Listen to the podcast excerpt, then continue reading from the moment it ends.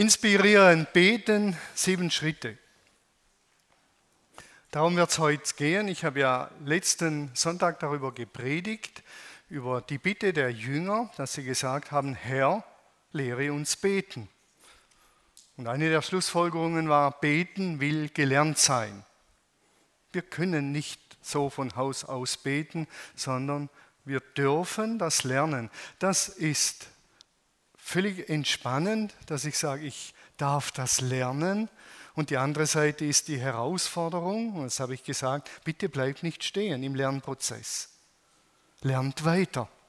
Ich bin inzwischen 60 geworden dieses Jahr und ich muss sagen, ich habe den Eindruck, dass ich die letzten Jahre, was Beten anbelangt, nochmals einen ziemlichen Quantensprung gemacht habe und nicht gesagt habe, jetzt bin ich 50, jetzt weiß ich, wie man betet. Ich habe genügend gebetet und Versuche hinter mir. Ist okay. Sondern wir bleiben Lernende. Genauso in der Kommunikation mit Mitmenschen. Ich bin inzwischen 38 Jahre verheiratet und es wäre vermessen, wenn ich sagen würde, ich weiß schon, wie man mit meiner Frau richtig redet. Das wäre der Anfang vom Ende und der Tod unserer Ehe. Ich sage es mal so krass. Sondern wir werden älter, wir haben neuere Themen, wir haben andere Themen, wir haben andere Herausforderungen. Wir müssen neu lernen, miteinander darüber zu reden. Und nicht nur reden, sondern diese Themen auch gestalten. Und beten ist ja mehr als reden mit Gott, viel, viel mehr. Sondern es ist Beziehungsgestaltung. Und das ist Lust und Last. Lust und Last. Die Lust, Neues auszuprobieren und die Last. Ich muss immer wieder neu aufbrechen zu neuen Ufern. Auch in der Beziehungspflege zum Partner und zu den Mitmenschen um mich herum. Und Jesus beginnt ja, und das ist ja äh, was Besonderes, und er sagt auf die Bitte der Jünger hin, Herr, lehre uns beten, sagt er als erstes, wenn ihr betet, nicht wie die Pharisäer und die Scheinheiligen. Und wenn ihr betet, nicht wie die Heiden. Die meinen, weil sie viele Worte machen, werden sie erhören. Die meinen, wir müssen nur den Schalter finden, wie beim Kaugummiautomat das richtige Geld reinwerfen und unten kommt dann der richtige Kaugummi raus oder der richtige Cappuccino oder Espresso oder was auch immer. Das sind wohl die größten Gefahren. Geübte Beter meinen, sie wüssten es und beten in einer Selbstverständlichkeit, vor allen Dingen, um vor den Menschen gesehen zu werden. Und mir schaudert es immer wieder, wenn wir im Hauskreis beten und wenn dann jemand zu mir sagt, Thomas, so schön wie du betest, kann ich nie beten. Und ich denke, so ein Mist. Wieso bete ich denn so, wie ich bete, dass die anderen sagen, so schön wie du betest? Für geübte Beter eine ganz große Gefahr. Und da sagt Jesus, passt auf, mit anderen Worten, er sagt, überprüft immer wieder ständig eure Motive, wieso ihr so betet, wie ihr betet. Das ist der Einstieg in die Lehre des Gebets. Bitte überprüft eure Motive, wieso ihr so betet, wie ihr betet. Denn wenn die Motive nicht stimmen, ist die Enttäuschung vorprogrammiert. Und viele sind enttäuscht vom Beten und ich kenne viele Enttäuschte. Und bei vielen sind die Motive eben nicht in Ordnung. Ich habe letztes Mal gesagt, beten ist ein Aufschwung des Herzens zu Gott. Eine Herzenssache. Ich verbinde mich mit Gott. Und das klingt jetzt ein bisschen geschwollen, ich weiß. Aber das ist der Kernpunkt. Es ist nicht eine Methode der Kommunikation. Wenn ich heute über sieben Schritte predige, dann ist das Kernstück das, dass wir uns verbinden mit Gott, in Beziehung treten, dass unser Herz sich mit seinem Herz verbindet. Das ist das Kernstück. Und da gibt es Schritte, die sind hilfreich und andere, die sind weniger hilfreich. Und ich will heute sieben hilfreiche aufzeigen. Und die muss man nicht immer, wenn man betet, all die sieben Schritte gehen. Manchmal reicht einer oder zwei oder ein halber und das reicht, je nachdem, was dran ist. Ich habe letztes Mal gesagt, Jesus sagt, wenn ihr betet und wenn du betest, geh in deine Kammer, bete zu deinem Vater und dein Vater, der ins Verborgene sieht, wird es dir vergelten. Der Gegensatz ist die sind die Pharisäer, die Scheinheiligen, die von den Menschen gesehen werden. Und Jesus sagt, ihr könnt wählen, wollt ihr von eurem Vater gesehen werden oder von Menschen? Theoretisch würde jeder sagen, lieber vom Vater. Praktisch sieht es dann wieder anders aus. Und das war das Ende auch, dass ich gesagt habe, unter dem Blick des Vaters beten, bewusst werden und auch heute Morgen, wir sitzen hier unter dem Blick des Vaters. Und der Vater im Himmel ist ein guter Vater. Unter seinem Blick sitzen wir, er schaut uns an. Und Gottesdienstfeiern sind verdichtete Momente. Natürlich schaut der Vater immer. Aber Gottesdienste oder Beten sind verdichtete Momente, wie wenn ich mit meiner Frau zusammensitze, abends ein Glas Barolo trinke, eine Kerze anzünde, ist ein verdichteter Moment der Beziehungspflege. Und er will gestaltet werden. Der erste Schritt, den ich habe, ist, Gott ist schon da. Gott ist schon da. Wenn wir beten,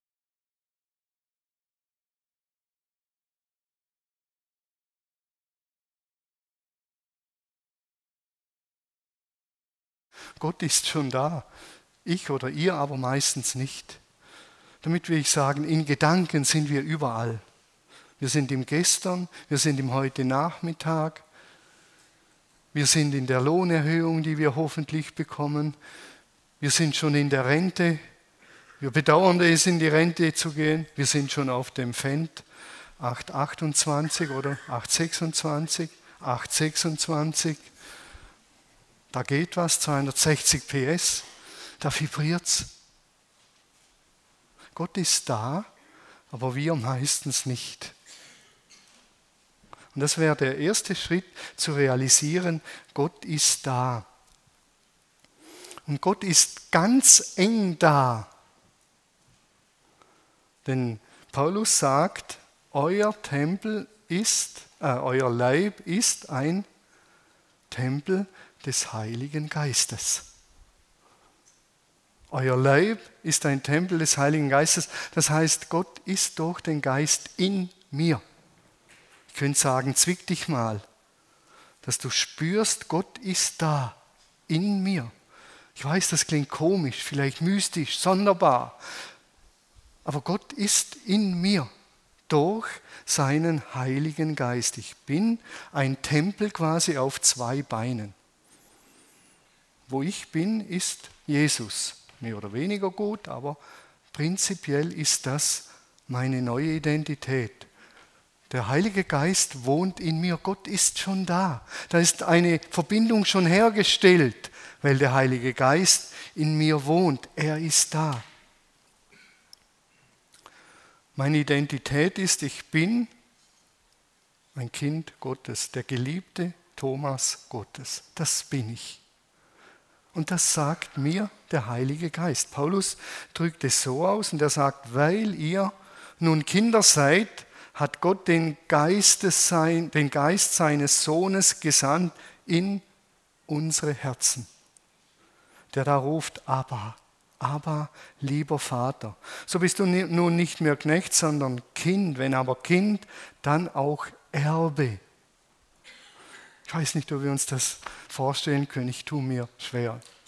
Ich bin ein Kind Gottes. Gott wohnt durch den Geist in mir. Und jetzt bin ich auch noch Erbe. Alles, was dem Vater gehört, gehört uns. Ich bin Erbe.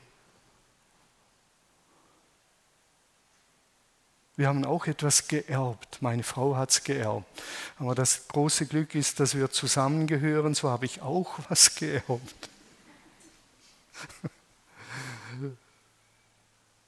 So kann ich sagen, wir haben das geerbt. Eigentlich hat sie es geerbt, aber wir haben es geerbt. Und es ist schön. Die Vorstellung, wir sind Erben Gottes.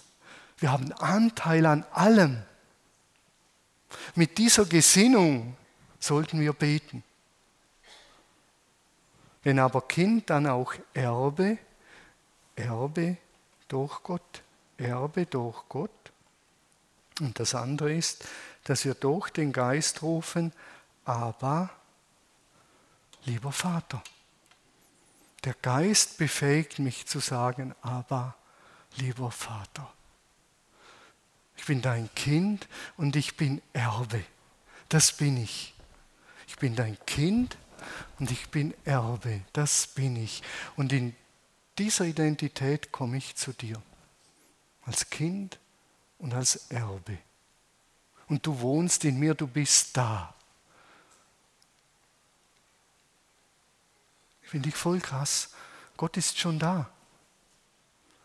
Wir müssen nur Zugang finden zu dem Da in mir.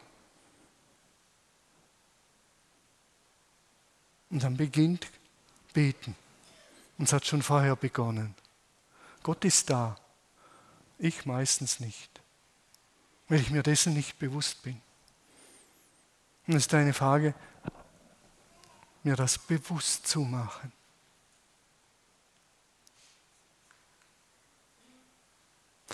Der Schlüssel ist, und er ist wichtig, es ist kein Automatismus, sondern dass wir unser Leben Jesus geben.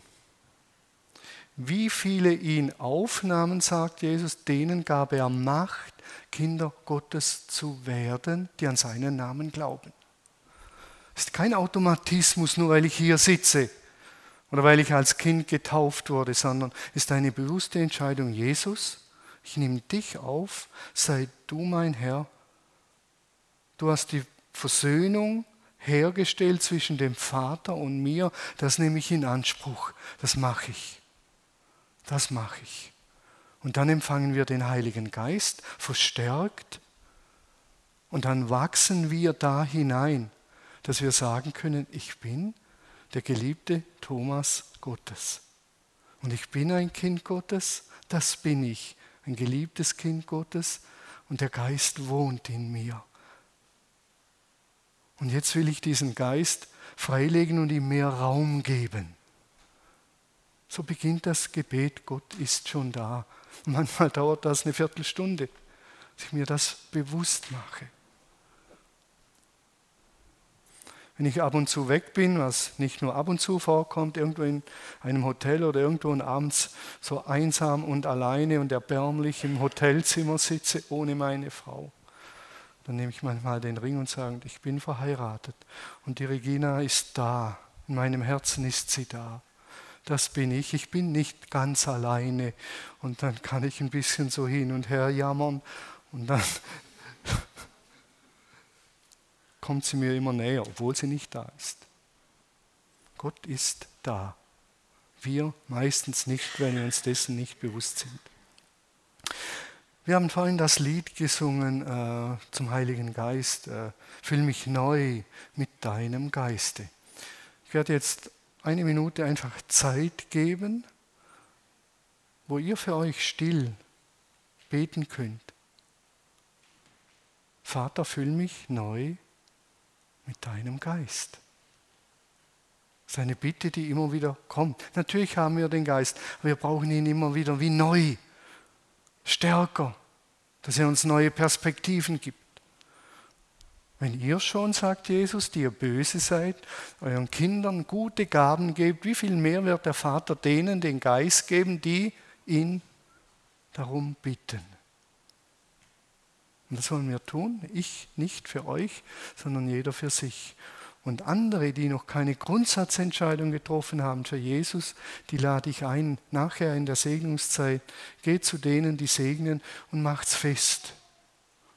Sagt, ich will festmachen mit diesem Jesus und den Geist empfangen, dass ich Kind Gottes bin. Oder ihr macht's für euch jetzt. Gut.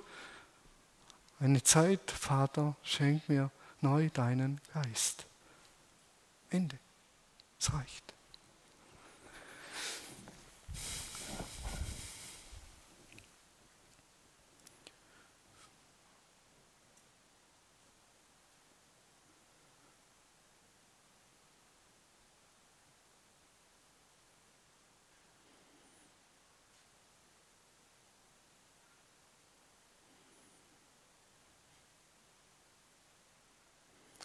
Vater, ich bitte dich, dass du uns und mir neu deinen Heiligen Geist schenkst. Dass wir tiefer realisieren, wer wir sind, und aus dieser Verbindung unser Herz besser zu dir aufschwingen lassen können. Amen.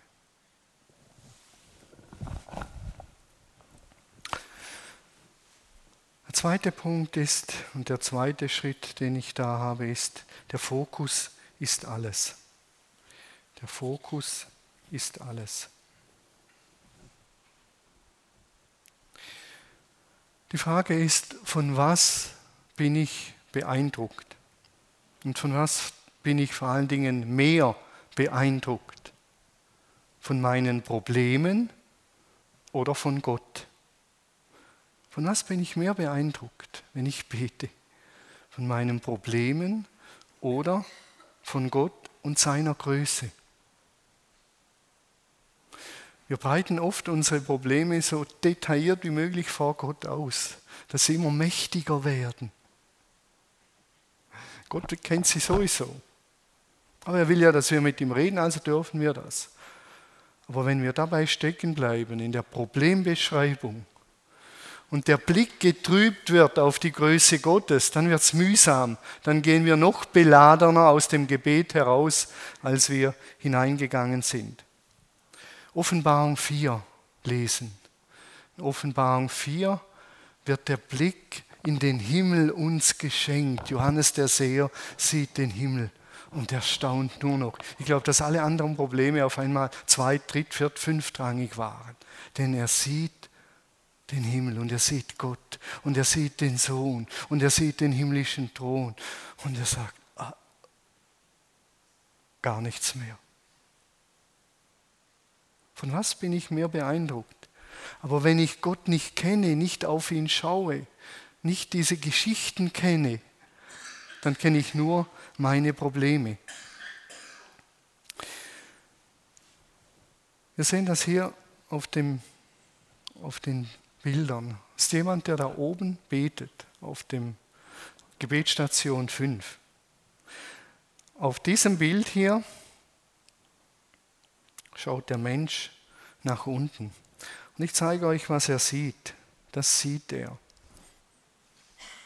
Seine Schuhe, Beton. Beton ist nicht per se schlecht.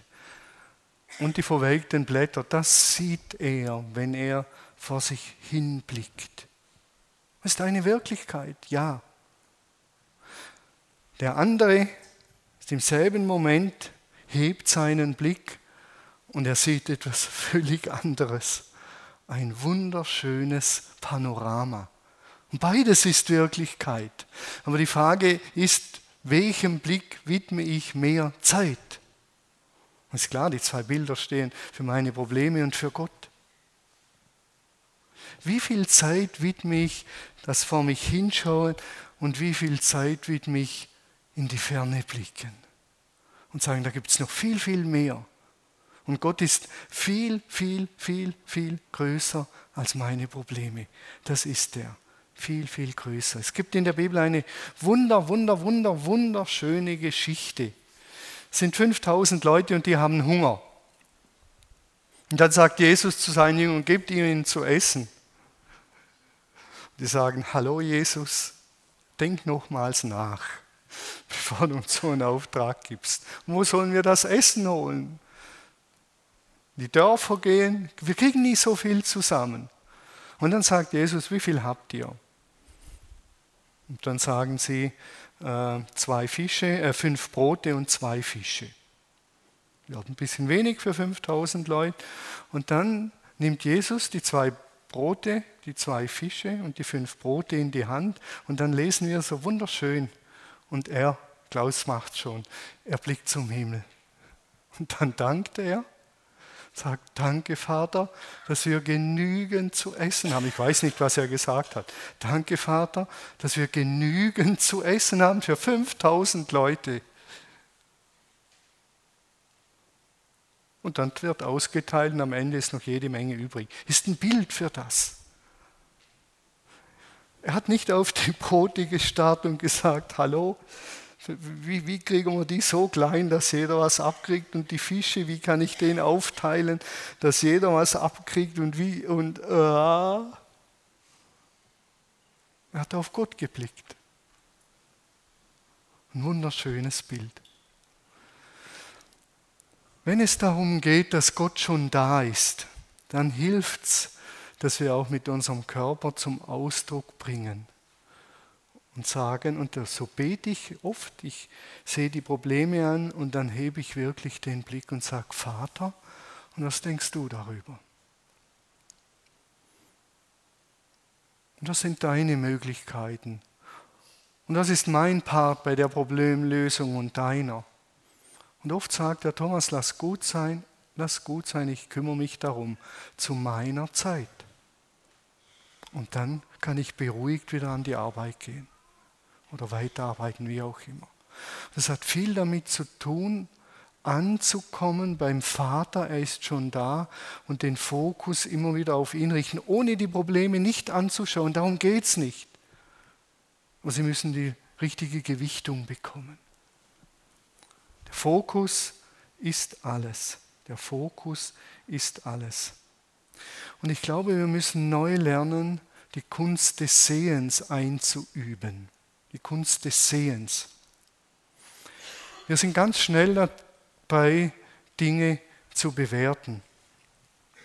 Ihr habt vielleicht den Beter hier gesehen. Und wenn ich jetzt fragen würde, was seht ihr da? Was seht ihr? Was seht ihr? Die korrekte Antwort wäre, da sitzt ein Mensch. Der sitzt da. Und er hat seinen Kopf gebeugt. Wäre die Antwort. Sitzt auf Station 5, da sitzt er. Alles andere ist die Interpretation, der ist traurig, der stiert vor sich hin, der weiß nicht mehr weiter, der betet. Ich weiß nicht, ob er betet, ich weiß nicht, ob er traurig, ich weiß gar nichts. Ich weiß nur, dass da einer sitzt. Und diese Kunst einüben, neu zu sehen, ohne gleich zu bewerten. Einfach sehen. So ist's. Ich sehe Beton vor meinen Füßen, so ist's. Und ich sehe in die Ferne, sehe einen blauen Himmel, so ist's. Und alles andere sollten wir uns schenken lassen, so gut es geht. Und bei uns rattert sofort. Und das nimmt uns, dass wir Gott sehen, weil wir immer gleich interpretieren. Wer hat wohl die Hände hier gemacht? Wo kommen die Steine her? Was heißt eigentlich Haltung? Wer hat das geschrieben? Wieso eigentlich das Tuch? Statt einfach zu schauen. Schauen, auf sich wirken lassen, ankommen, bei Gott sein.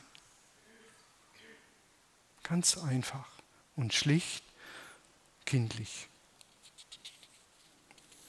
Die andere Frage, gegen die ich nichts habe, aber die heikel ist, ist immer die Frage, die wir uns stellen, was macht das mit dir, wenn du diesen Beter siehst? Und schon bin ich wieder bei mir und nur bei mir. Das ist die Gefahr. Ja, wir müssen auf unsere Gefühle schauen. Ja, sie sind wichtige Ratgeber. Ja, sie helfen mir, mich besser kennenzulernen. Aber wenn ich dabei bleibe, dann bleibe ich bei mir und bei meinen Möglichkeiten.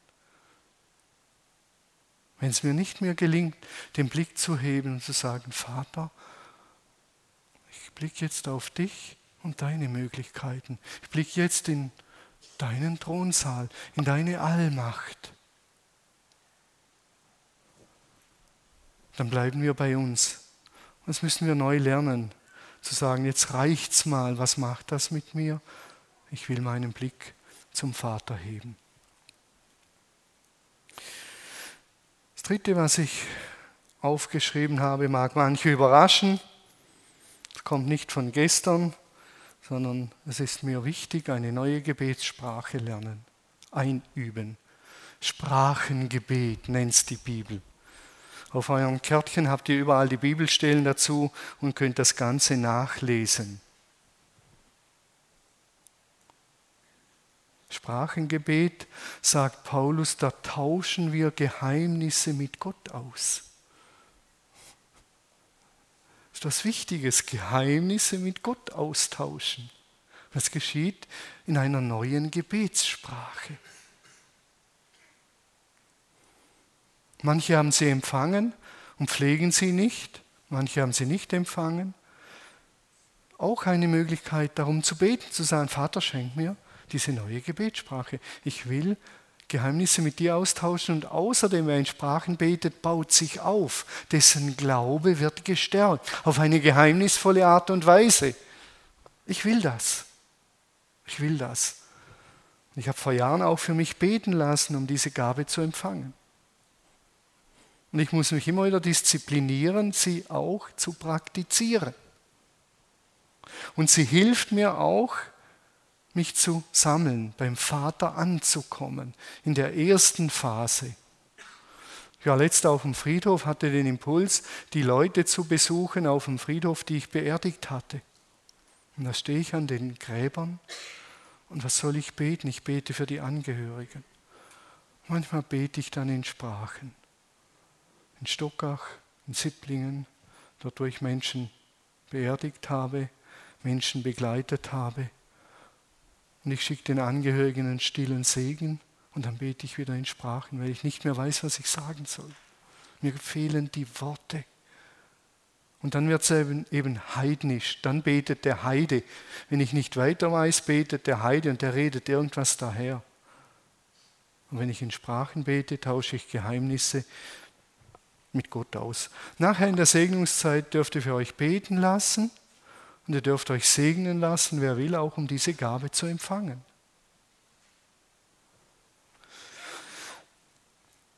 Vierter Schritt ist das sogenannte Jesus-Gebet. Ist das einfachste und kürzeste Gebet, das man in der Welt kennt. Ein Wort. Jesus. Jesus. Wilhelm Busch erzählt eine unglaublich starke Geschichte, ein Evangelist aus dem letzten Jahrhundert. Er war in einem großen Gefängnis, wenn ich es richtig erinnere, 800 Leute und da brach eine Revolte hervor und es war ein Geschrei dieser eingesperrten Männer, Männergefängnis. Die haben geschrien, an den Stäben gerüttelt und getobt wie wahnsinnig. Und Wilhelm Busch war dort und er hat unheimlich Angst bekommen. Und dann hat er gesagt, ich habe dreimal ein Wort gesagt.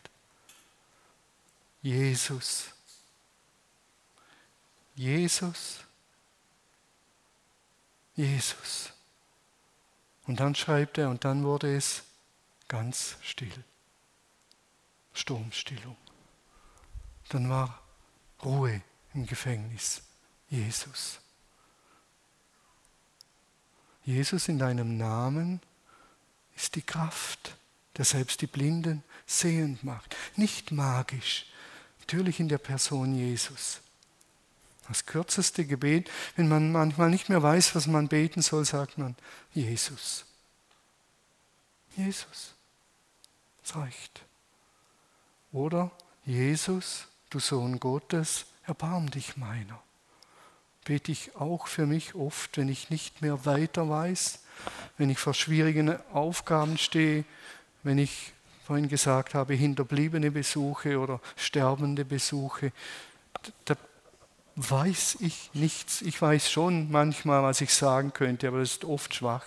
Und dann bete ich und sage, Jesus, du Sohn Gottes, erbarm dich meiner.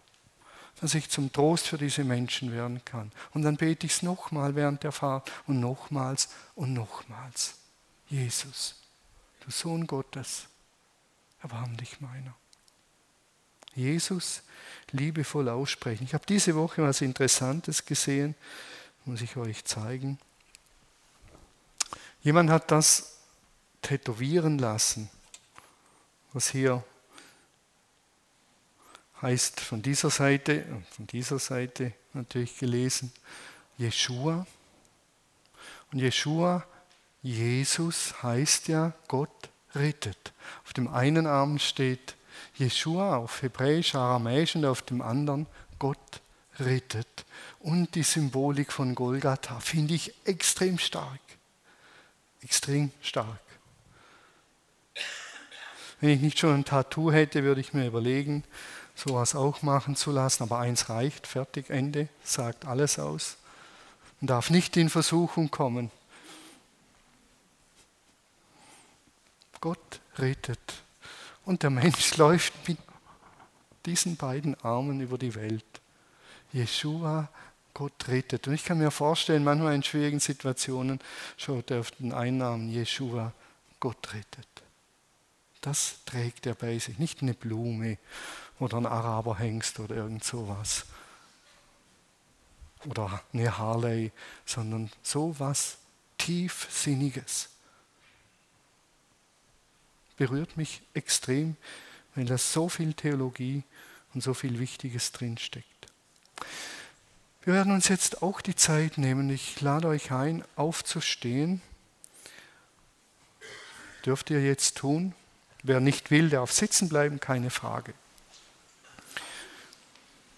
Und dann fände ich es schön, wenn wir einfach nur mit unterschiedlichen Stimmen und unterschiedlichen Klängen der eine oder andere, die eine und andere ausspricht. Jesus oder Jesus oder Jesus. Vielleicht stimmt jemand ein Lied an. Jesus, wir erheben dich. Unser König bist du, wie auch immer. Sprecht es einfach aus, wenn ihr wollt. Wer will, natürlich. Jesus. Okay? Und dann fahren wir weiter.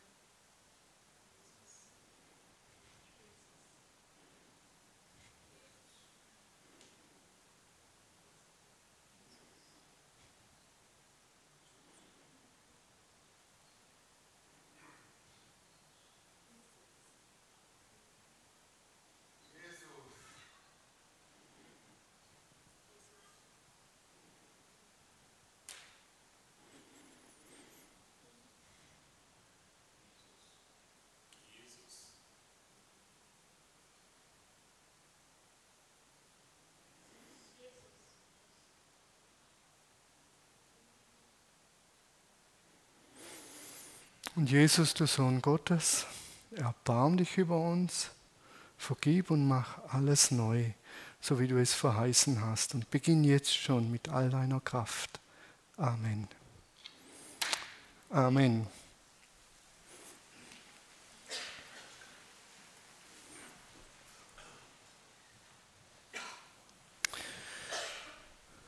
Das fünfte habe ich mit Bibelbeten bezeichnet. Bibelbeten. Ein alter Mystiker hat gesagt, das Feuer der Leidenschaft, das Feuer der Leidenschaft wird vom Holz der Erkenntnis genährt. Das Feuer der Leidenschaft, leidenschaftlich beten, inspirierend beten wird vom Holz der Erkenntnis genährt und das Holz der Erkenntnis ist für ihn die Bibel. Denn in der Bibel wird uns durch das Leben von Jesus Gott vor Augen gemalt, auf eine einzigartige Weise. Bei jedem Satz, wenn wir, den wir über Jesus lesen, was wir getan haben, könnten wir sagen, so ist Gott, so ist Gott, so ist der Charakter Gottes, so handelt und denkt Gott, das ist Gott. Wer mich sieht, sieht den Vater. Ich finde das faszinierend. Und ich denke, der Vater ist in Jesus inkarniert, Mensch geworden, so ist der Vater. Deshalb können wir sagen, Gott ist ein guter Vater, weil uns das Jesus gezeigt hat. Das Feuer der Leidenschaft wird vom Holz der Erkenntnis genährt. Am besten ist, wenn wir beten beginnen mit den Psalmen. Psalmen sind das Gebetsbuch der Bibel. Mit den Psalmen beten lernen. Ich kann so lange lesen, bis ich an einem Vers hängen bleibe. Von allen Seiten umgibst du mich und hältst deine Hand über mir. Und das kann ich beten. Von allen Seiten umgibst du mich und hältst deine Hand über mir. Oder in Situationen, wenn ich bete und dann kommt dieser Vers, Gott kann viel mehr viel mehr, viel mehr an uns tun, als wir uns jemals nur ausdenken, noch erbitten können, denn so groß ist die Kraft, mit der er in uns lebt. Und wenn ich bete um etwas und dieser Vers kommt, dieses Holz der Erkenntnis, dann macht das Mut. Dann sage ich, wow, krass, Gott kann viel mehr, viel mehr, viel mehr, als ich nur ausdenken kann, noch erbitten kann. Und dann kommt Leidenschaft ins Gebet. Und dann kann ich sagen, Gott, tu das. Tu mehr, als ich mir ausdenken kann. Tu mehr. Egal wie, das wird, das überlasse ich dir, aber tu mehr. Und da kann enorm viel passieren. Oder wenn ich ängstlich bin, Psalm 23, ein Psalm wieder der Angst, wieder die Angst.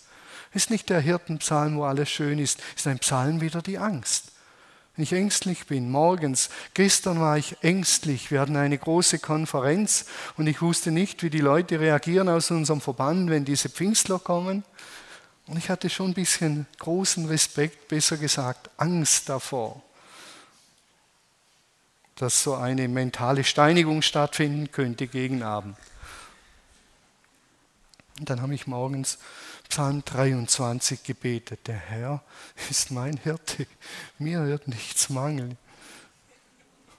Er weidet mich auf einer grünen Aue und führt mich zum frischen Wasser. Und bitte, Herr, erquicke meine Seele heute. Bitte erquick meine Seele. Und wenn ich dann im finstern Tal wandere, fürchte ich kein Unglück. Ehrlich gesagt schon, aber du bist bei mir. Ich fürchte kein Unglück. Und dann bete ich entlang Psalm 23 und dann sage ich, okay Herr, jetzt gehen wir ran an den Speck. Und wir starten. Psalm 23. Es gibt viele Psalmen. Psalm 42. Warum bist du so unruhig in mir, meine Seele? Warum flatterst du so wie, wie ein aufgescheuchter Vogel umher? Und dann bekommt die Seele die Antwort, harre doch auf Gott. Er wird dir helfen. Und dann flattert die Seele wieder und dann sagt man wieder, warum bist du so unruhig in mir, meine Seele? Harre doch auf Gott. Unglaublich kraftvoll. Ja, seht hier auf dem Bild, auch wieder die Station 5, die hat was Inspirierendes, der Regenbogen. Wunderschönes Bild, die Maria hat es gemacht. Wunderschönes Bild, der Regenbogen, der ewige Bund Gottes. Damit will ich sagen, wenn wir mit der Bibel beten, sollen wir auch verheißungsorientiert beten. Gott hat uns Verheißungen gegeben. Die Ernte ist groß, sagt Jesus, aber der Arbeiter sind wenige. Bietet den Herrn der Ernte und er wird euch Arbeiter geben. Das ist eine Verheißung. Also bete ich der entlang. Ist eine Verheißung, wenn Jesus sagt, wenn ihr schon, die ihr böse seid, euren Kindern gute Gaben gebt, wie viel mehr wird der Vater denen den Geist geben, die ihn darum bitten. Ist eine Verheißung. Und da dürfen wir den Vater mutig manchmal fast schon frech, daran erinnern und sagen, du hast es verheißen, du hast es verheißen, jetzt gib's mir. Nicht, was ich denke, was er verheißen hat, sondern was er wirklich verheißen hat. Und das ist Leben unter dem Regenbogen, unter dem Schutz, unter dem ewigen Bund und Zuspruch Gottes. Psalm 50, 15, rufe mich an in der Not, so will ich dich erretten und du sollst mich preisen. Hei, hei, hei, hei. Wunderschöne Psalmen. Aber wenn ich die nicht kenne, dann habe ich nichts. Das Feuer der Leidenschaft im Beten, das Feuer der Leidenschaft wird vom Holz der Erkenntnis genährt. Wir gehen ja in die Fürbitte in den nächsten Predigen. Das Feuer der Leidenschaft wird genährt durch das Holz der Erkenntnis, dass wir leidenschaftlich beten. Letzte, sechste Punkt, der letzte ist kurz Entscheidung. Entscheidung. Wir müssen am Gebet auch eine Entscheidung treffen. Weil du der gute Hirte bist, weil du der gute Hirte bist, folge ich dir. Weil du das bist. Und ich entscheide mich gegen Angst und Grübeln. All eure Sorgen werfet auf ihn, denn er sorgt für euch. Und dann muss ich sagen, ich werfe, ich werfe das meine Sorgen weg und jetzt sage ich, du sorgst für mich. Und das kann ich körperlich zum Ausdruck bringen. Ich nehme meine Sorgen und ich werfe sie weg und dann sage ich, und du Vater, du sorgst für mich, du hast es verheißen. Ich entscheide mich. Meistens ist es ja so, es hat mir jemand erzählt, wir laden unsere Last am Kreuz ab während dem Gottesdienst und nach dem Gottesdienst gehen wir wieder vor und schnallen uns den Rucksack auf und gehen wieder damit nach Hause. Nein, ich entscheide mich und ich lasse es weg. Ich entscheide mich gegen das Grübeln und ich entscheide mich für das Versorgen Gottes. Eine Entscheidung. Und wir sind hier auch, um ausgerüstet zu werden zu einem Leben aus der Beziehung zu Gott. Dazu sind wir hier. Manchmal ist es nach zwei Stunden wieder weg. Deshalb sollte ich mich erinnern und am kommenden Sonntag wiederkommen. Der letzte Punkt ist Zeit und Ort festlegen. Die schwierigsten Zeiten des Gebets sind bei mir, wenn ich Urlaub habe. Hier auf der Lindenwiese habe ich Zeit und Ort. Da weiß ich, wann ich bete und wohin ich gehe. Und wenn ich Urlaub habe, bin ich völlig durch den Wind und orientierungslos. Sitze ich da irgendwo im Hotel in Cavallino, da gibt es keine Gebetsstation, da gibt es keinen Saal, da gibt es kein, keine äh, Balken, wo unsere Schwächen sind in der Gemeinde, da gibt es nichts. Ja, was mache ich jetzt? Äh, und es ist echt schwierig. Muss ich mich zwingen, morgens um sechs aufzustehen, am Strand entlang zu laufen. Ich habe die Pferde nicht, die ich auf die Koppel bringe. Das ist der Einstieg meines Gebets am Morgen dass ich Psalm 23 bete, das Glaubensbekenntnis oder ein Gebet von Benedikt, so beginne ich den Morgen. Das sind keine Pferde. Dann wache ich, äh, wache ich auf gegen Mittag, dann sitze ich am Mittagstisch und dann merke ich, kein Glaubensbekenntnis heute Morgen. Kein Psalm, nichts. Mir geht es ja so gut, ich brauche Gott gar nicht. Echt herausfordernd, so herausfordernd für mich Urlaub obwohl ich Zeit habe, muss ich Ort und Zeit festlegen und sagen, morgen um halb sieben stehe ich auf und dann gibt es einen Gebetsspaziergang am Strand. Das mache ich. Oder wenn ich daheim bin, bevor ich draußen rumgrustle, dann werde ich Bibel lesen und Bibel beten. Da muss ich mich dazu disziplinieren, sonst wird das gerade im Urlaub, wenn ich Zeit hätte, nichts. Zeit und Ort muss man festlegen. Entscheidend ist, und das sage ich, Niemand muss eine Stunde, zwei oder drei beten. Muss niemand. Niemand muss das. Aber ich bin überzeugt, jeder von uns kann das. Davon bin ich überzeugt. Und wenn wir nur diese sieben Schritte entlang gehen, werden wir merken, dass wir manchmal zwei Stunden beten. Und wenn wir nur einen Schritt herausnehmen, fünf Minuten. Gott liebt Ad-hoc-Gebete, keine Frage. Ad-Hoc-Gebet ist Danke, Herr, dass ich jetzt nicht auf den hinten drauf gefahren bin. Das kennt er von mir öfters, das Gebet. Danke, Herr, dass es noch gereicht hat. Oder danke, Herr, dass das giftige Wort runtergeschluckt wurde und nicht bei meiner Frau gelandet. Danke, Herr. Das kennt ihr all die Worte. Ich könnte euch so eine Stunde lang erzählen, meine Ad-Hoc-Gebete sind gut. Aber es, es braucht Momente und Zeiten, wo wir intensiv beten, uns Zeit nehmen, bewusst solche Schritte gehen. Und dann kriegen auch die Ad-Hoc-Gebete eine andere Qualität. Und das Hören auf Gott wird selbstverständlicher. Deshalb brauchen wir diese Momente und diese Zeiten, wo wir beten. Was ich machen muss, ist, wenn ich jemand sage, ich bete für dich, ich muss es mir aufschreiben. Ich muss es mir aufschreiben mir wieder passiert. Im Handel haben wir ausgemacht, jemand sagt, ich habe äh, ein Treffen, einen Besuch und ich habe Bammel davor, bitte betet für mich, Freitag.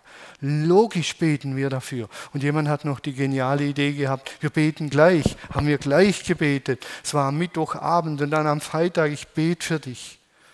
Und dann gucke ich 14 Uhr in meinen Termin rein und da steht 10 Uhr bis 12 Uhr XY Beten versäumt, vergessen.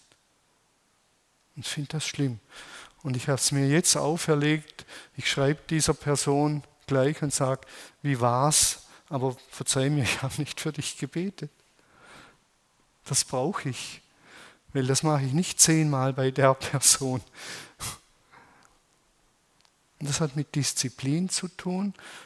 Offensichtlich hat es nicht funktioniert mit meinem wunderschönen iPhone 6s Plus. Muss ich noch einen Ton reinmachen, das mich erinnert? Das sind Dinge, wenn wir Gebet ernst nehmen, dann muss ich es aufschreiben, an meine Pinnwand kleben und dann schaue ich hin und dann sage Jesus segne die Doris. Die hat das und das vor, segne sie jetzt. Sei bei ihr.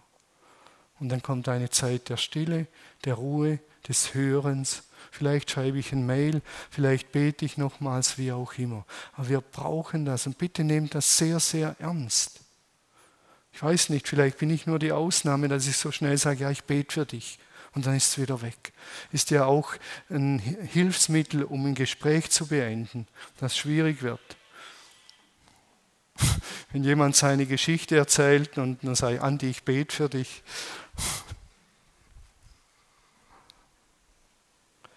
Zeit und Ort festlegen. Beten ist an der Quelle des Lebens anschließen. Beten ist an der Quelle des Lebens anschließen. Grundsätzlich gilt, du musst nichts. Du musst nicht beten. Das Gebet ist aber die wunderbarste Einladung, die du annehmen kannst. Das Gebet ist die wunderbarste Einladung Gottes, die wir annehmen können. Und ich glaube, wir dürfen neu lernen, beim Verweilen zu bleiben. Manchmal brauche ich für die erste Stufe schon 20 Minuten. Zu wissen, Gott ist da. Und er ist in mir. Und ich bin sein geliebtes Kind. Und dann bin ich schon wieder bei nächster Woche Sonntag Predigt in Diesbach. Und dann sage ich wieder, Gott ist da, ich bin sein geliebtes Kind und ich bin jetzt vor dir, Vater. Ankommen, bei dir sein, mein Herz zu dir aufschwingen. Das sind sieben Schritte, die ich euch vorgestellt habe. Und ich lade euch ein, diese Schritte Ihr habt es deshalb auf den Kärtchen mal durchzugehen. Ist auch für die Hauskreise die Bibelstellen dazu lesen. Man könnte für jeden Schritt einen Abend machen. Und man muss nicht immer alle Schritte, ich wiederhole mich, durchgehen bei jedem Gebet. Aber das erste, der erste Schritt ist, Gott ist schon da, ist ein wichtiger. Zeit und Ort ist wichtig. Und das andere können wir drehen und wenden, bei einem bleiben und gut ist. Der Herr segne euch auf diesem Weg ganz, ganz reich und mich auch, denn ich bin nach wie vor ein Lernender und das will ich bleiben. Nicht lernen, erfolgreicher zu beten, dass Gott tut, was ich will, das ist heidnisch, sondern enger mit ihm zusammen sein, in seinem Sinn die Werke tun, die er schon vorbereitet hat. Das ist große Sehnsucht, die ich habe.